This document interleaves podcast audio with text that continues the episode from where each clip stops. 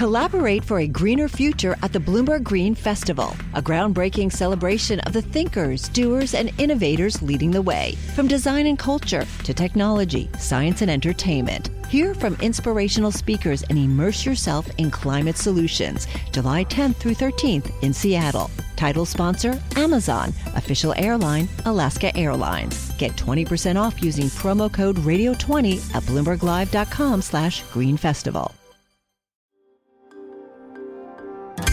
Le entregamos todo lo que necesita saber para comenzar el día. Esto es Bloomberg Daybreak para los que escuchan en América Latina y el resto del mundo. Buenos días y bienvenido a Daybreak en español. Es viernes 22 de julio de 2022. Soy Eduardo Thompson y estas son las noticias principales. Esta mañana los futuros en Wall Street están en terreno negativo a la espera de los resultados de Twitter y luego de desastrosos resultados ayer de Snap, los cuales arrastraron a la baja a las acciones de otras redes sociales. En tanto, las acciones europeas fluctúan entre pérdidas y ganancias, el crudo retrocede, los bonos del tesoro suben y el Bitcoin avanza. Rusia y Turquía estarían cerca de un acuerdo que permitiría exportar granos de Ucrania a través del Mar Negro y que Rusia exporte granos y fertilizantes. Los futuros de trigo y maíz cayeron después de que Turquía señalara que se había llegado a un acuerdo. The New York Times dijo que ni Rusia o Ucrania han confirmado la noticia, solo que las conversaciones continuarán.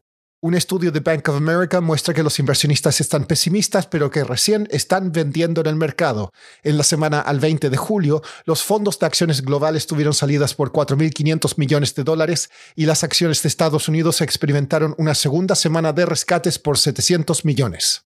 El PMI compuesto en la eurozona cayó a 49,4 en julio por debajo del nivel de 50 que indica una contracción. Es la primera contracción desde el comienzo de la pandemia. El Banco Central Europeo elevó ayer su tasa en 50 puntos básicos y anunció detalles de un instrumento de protección de transmisión para mantener los spreads de los bonos bajo control. Pasando a América Latina, en México, la inflación durante la primera quincena de julio fue de un 0,43%, levemente por encima de las expectativas. Siguiendo con México, el país podría recibir un golpe de entre 10.000 y 30.000 millones de dólares en aranceles si pierde la disputa comercial por políticas energéticas con Estados Unidos y Canadá, según dos exfuncionarios que negociaron el acuerdo. Santander ya no seguiría en carrera por Citibanamex, lo que abre la puerta a que algún grupo local mexicano como Banorte o Imbursa compre la operación. Argentina relajará algunas restricciones cambiarias para los turistas extranjeros y los importadores en momentos en que las tasas de cambio no oficiales suben a nuevos récord. Uruguay dijo que podría llegar a un acuerdo comercial unilateral con China, un desaire al Mercosur.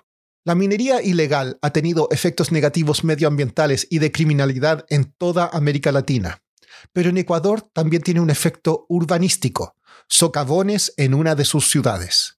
Stefan Kefner y Peter Millard, periodistas de Bloomberg News, escribieron un reportaje sobre el tema que está hoy en bloomberg.com. A continuación, Stefan nos cuenta más.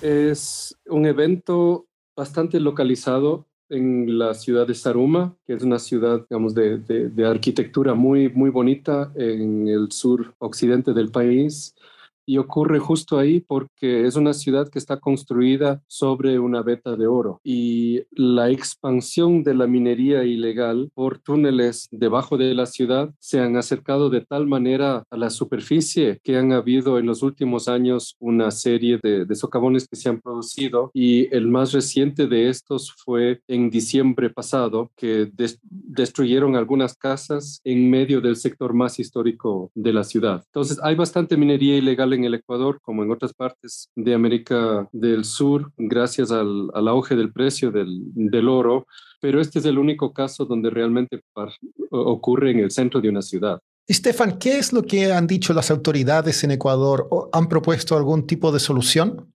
Sí, inicialmente se declararon emergencias sobre la zona para la remediación inmediata que consistió inicialmente en un taponamiento de la zona para estabilizar los taludes y para impedir obviamente daños adicionales. Entonces, lo siguiente es, además de la reubicación de las familias, algunas han podido hasta ahora regresar a, sus viviendas gracias a los trabajos iniciales es de continuar el relleno de estos túneles debajo de la ciudad, que son un laberinto y que es complejo, eh, se requieren mapeos y hay discusiones sobre cuál es el método técnico más apropiado para poder taponear todo el sistema y, y volver imposible que se repita. Y todo esto dentro de una política más generalizada para luchar contra esta, esta plaga que es la minería ilegal. Por último, The Telegraph informó que Disney está cambiando el nombre de sus hadas madrinas en entrenamiento en sus parques temáticos, las que maquillan y disfrazan a los niños, a aprendices de hada madrina, lo que elimina la implicación de que son mujeres. Eso es todo por hoy. Soy Eduardo Thompson. Que tengan un excelente fin de semana. Para conocer todas las noticias que necesita para comenzar el día, revise Daybreak en la app Bloomberg Professional, donde puede personalizar las noticias que desee recibir. También puede suscribirse a la versión solo audio en Spotify, Apple Podcasts o la plataforma de su preferencia. Eso es todo por hoy. Escuche de lunes a viernes Bloomberg Daybreak.